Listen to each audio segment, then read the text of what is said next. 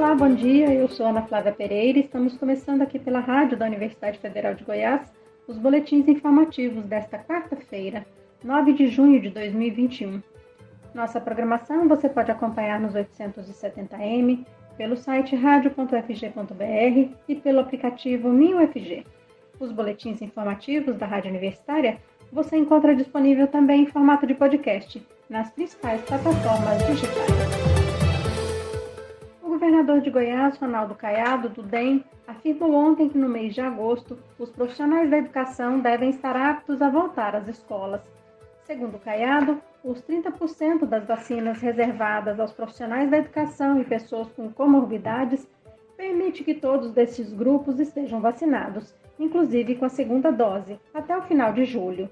Em entrevista à TV Anguera, o governador disse acreditar que no mês de agosto devem estar postas todas as condições de reabertura das escolas, mesmo que 100% dos professores não possam ainda retornar.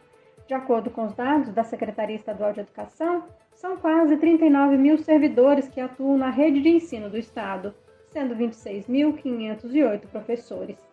Ao todo, o Plano Nacional de Imunização prevê 106 mil pessoas vinculadas ao sistema de educação em Goiás. No estado, aulas presenciais nas redes pública e privada foram suspensas em março do ano passado. Escolas particulares foram autorizadas a voltar a funcionar parcialmente em novembro de 2020. Na rede pública, as atividades foram retomadas de forma parcial em janeiro deste ano, mas foram novamente suspensas com o avanço da Covid-19. Dados divulgados ontem pelo Instituto Semesp, o Sindicato das Entidades Mantenedoras do Ensino Superior no Estado de São Paulo, na nova edição do Mapa do Ensino Superior no Brasil, mostram que a evasão no ensino superior privado brasileiro cresceu no período da pandemia, tanto no ensino presencial como no ensino à distância. No ensino presencial, o percentual de estudantes que deixou as salas de aula passou de 30% em 2019 para 35,9% no ano passado. Já no ensino à distância, o aumento da evasão foi de 35% em 2019 para 40% em 2020.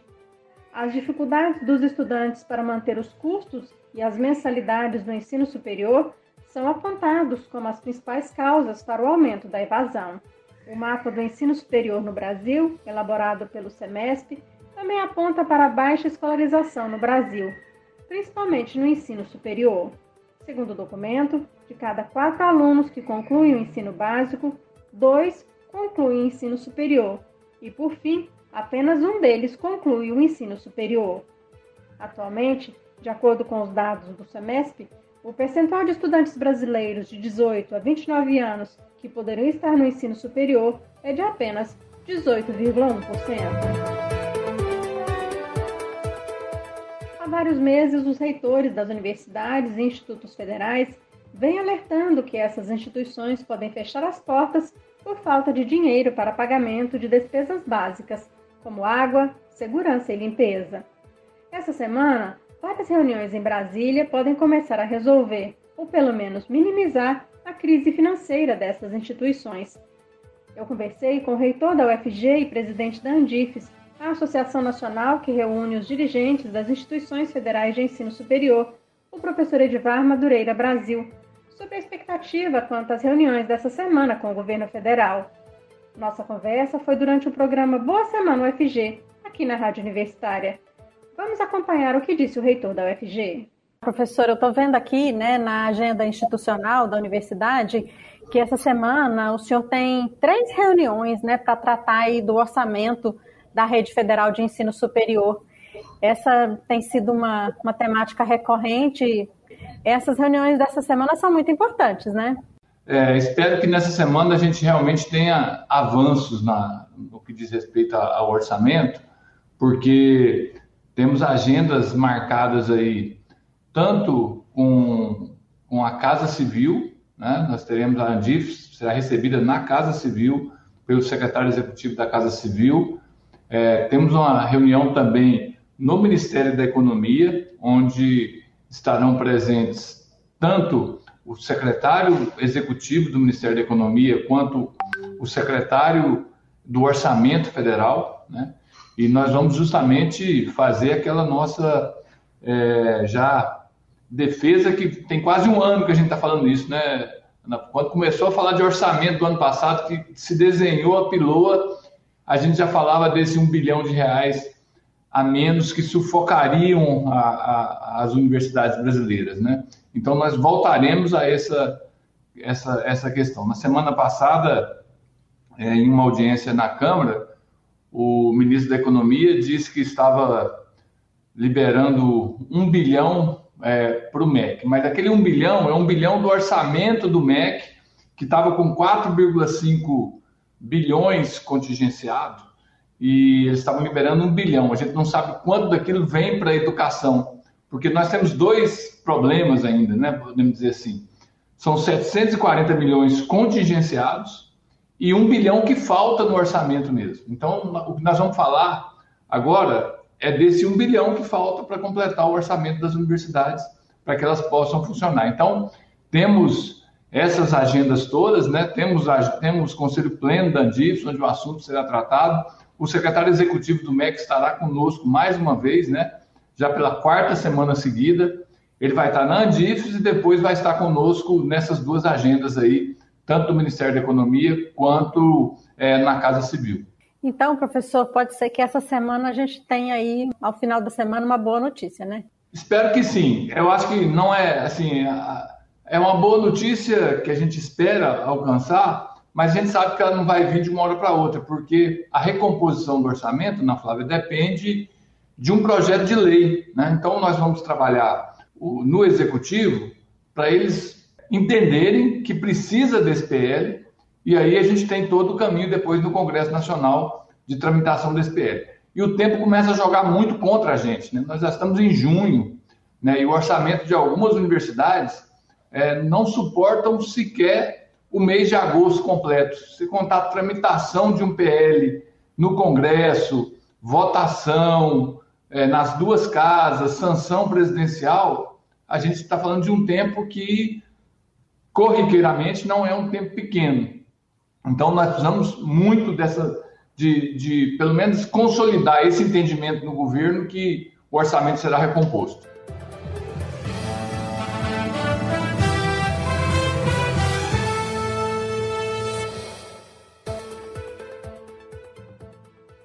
Tribunal Federal, STF, realiza amanhã, 10 de junho, uma audiência extraordinária virtual para tratar com urgência e decidir a respeito da realização ou não da Copa América no Brasil. O torneio está marcado para começar no dia 13 de junho no país, após desistência da Argentina e Colômbia de sediar a disputa. O pedido da audiência extraordinária no STF é da ministra Carmen Lúcia, sorteada para relatar uma ação do PSB que pede a suspensão da Copa América de Futebol no Brasil. O mandato de segurança do PSB é movido em conjunto com o deputado Júlio Delgado, do PSB de Minas Gerais. O partido pede que a decisão seja concedida em caráter liminar pela proximidade do início do torneio. Em uma ação semelhante, em que o PT pede a suspensão de todas as tratativas envolvendo a realização da Copa América no Brasil, o ministro Ricardo Lewandowski pediu informações ao presidente Jair Bolsonaro, sem partido, sobre a realização da Copa América.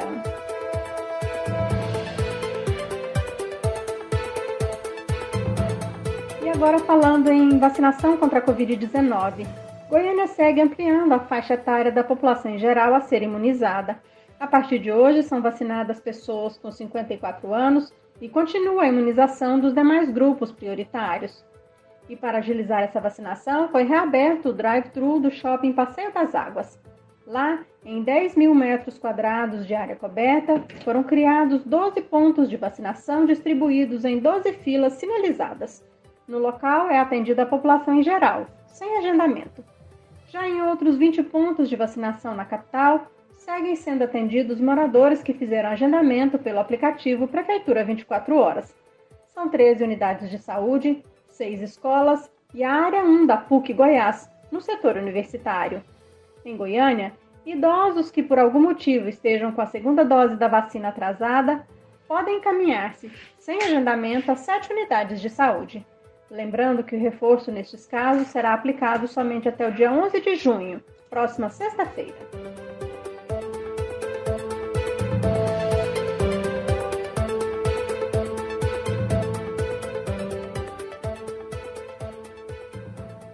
Dos municípios goianos, como Aparecida de Goiânia, na região metropolitana, que já vacina pessoas a partir de 53 anos, a faixa etária que vem sendo imunizada contra a Covid-19 é mais ampla que na capital. Mas, conforme explica o superintendente em Vigilância em Saúde de Goiânia, Ives Mauro Ternes, em termos proporcionais, o percentual da população imunizada é maior na capital, em torno de 27%. Segundo ele, as últimas avaliações mostram que Goiânia é o município que mais imunizou proporcionalmente no estado.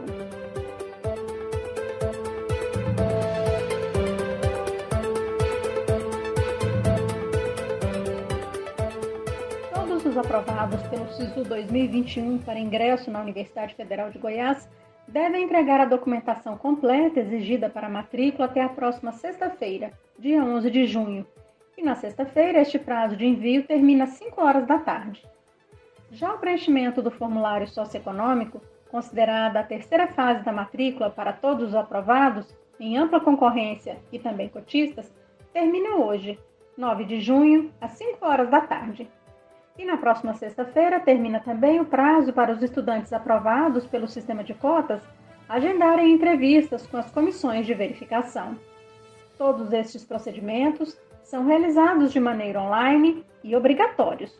O estudante que deixar de cumprir qualquer uma dessas fases da matrícula perde a vaga na UFG. Sobre as entrevistas a serem realizadas online e a possibilidade da UFG prorrogar esses prazos, eu converso com o presidente da Comissão de Heteroidentificação da UFG, Pedro Cruz. Olá, Pedro. Obrigada por conversar com a gente aqui na Rádio Universitária. Bom dia, Ana Flávia. Bom dia, ouvintes da Rádio Universitária. É sempre um prazer poder vir aqui a esse espaço para trazer informações para os nossos candidatos e para os nossos estudantes. Pedro, por favor, explica um pouco para a gente né, das mudanças adotadas aí pela UFG nesse processo de matrícula dos aprovados no SISU 2021, como é que vão ser realizadas essas entrevistas online, quais os cuidados que os estudantes precisam ter, e será que esses prazos que terminam na próxima sexta-feira podem ser prorrogados? Conta aí um pouco para a gente desse processo, por favor. Bem, Ana, a, o processo de matrícula esse ano ele foi todo alterado. Então, dessa forma, a modalidade que era presencial passou a ser remota online. Isso significa que todas as comissões, as quatro comissões que atuam no processo, a comissão de análise da realidade socioeconômica, a comissão de escolaridade, a comissão de análise da condição da pessoa com deficiência e a comissão de heteroidentificação, ela, elas farão o seu trabalho é, de, na modalidade remota online. Isso coloca para os estudantes, para os candidatos, algumas preocupações que precisam ser estar atento para elas. Por exemplo, é, verificar os seus equipamentos, se estão todos em funcionamento. Se você vai fazer a entrevista pelo celular ou pelo computador, faça um teste com um amigo é, para ver se está funcionando, para não deixar para a última hora, pra, porque senão a gente não, ter, não vai ter tempo suficiente. Lembramos que o SISU não é um, um processo seletivo da UFG, é um processo nacional portanto, as regras não são regras próprias da universidade e a gente terá muita dificuldade em trabalhar dilatação de prazo. Quer dizer, a gente nem trabalha com essa ideia porque a gente não tem o controle desse procedimento, né? Então, o que a gente pede é que as pessoas então é, tenham essa ação preventiva para garantir o seu direito, né? Outra coisa, a gente pede que as pessoas, por exemplo, não usem é, maquiagem, é, estando de óculos, em algum momento da entrevista, nós vamos pedir para tirar o óculos. Se ela estiver em um ambiente em que ela precisa de usar máscara, em algum momento nós vamos pedir para tirar a máscara, tendo em vista que a análise que nós fazemos são das características fenotípicas, portanto, nós precisamos ver todo o rosto da pessoa. Né? As comissões precisam analisar todos esses aspectos em cada um dos candidatos e das candidatas que virão, né? para participar do nosso processo.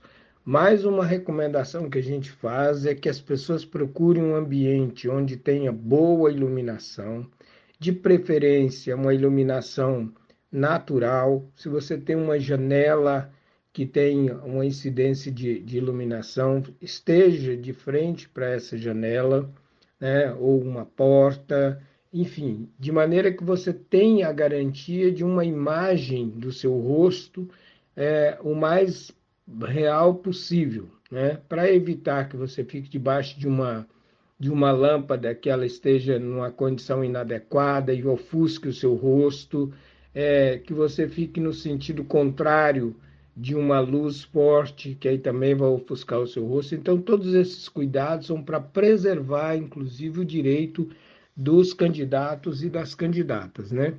Então, a gente vai estar trabalhando é, num esforço muito grande. Nós tivemos que ampliar o número de participantes na nossa comissão. A gente está trabalhando para ter oito comissões trabalhando simultaneamente em dois períodos que vão de 8 horas da manhã até o meio-dia e depois das 14 às 17. Então é um trabalho ininterrupto que nós vamos fazer durante esse período, por turnos, né?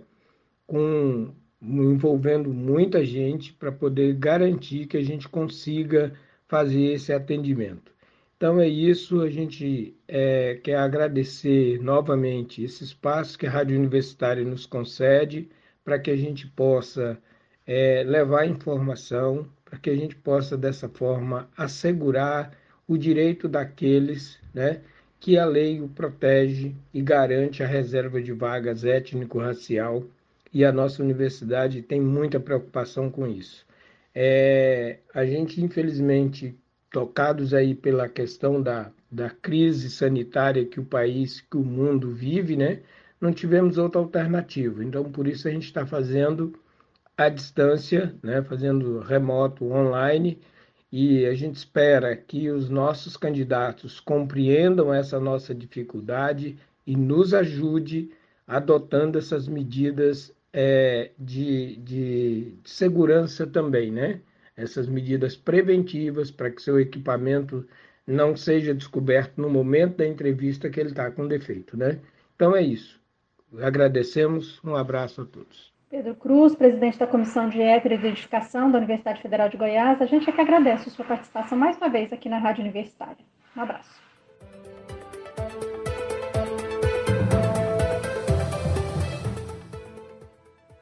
Aqui na Rádio Universitária você pode acompanhar um novo boletim informativo às 11 horas da manhã. Nossa programação você pode seguir pelos 870m, pelo site radio.fg.br e pelo aplicativo 1000FG. Nós também estamos nas redes sociais. Curta nossa página no Instagram e no Facebook. E lembre-se, a pandemia da Covid-19 não acabou. Se precisar sair de casa, use máscara o tempo todo. Ajude no combate ao novo coronavírus. Ana Flávia Pereira, para a Rádio Universitária.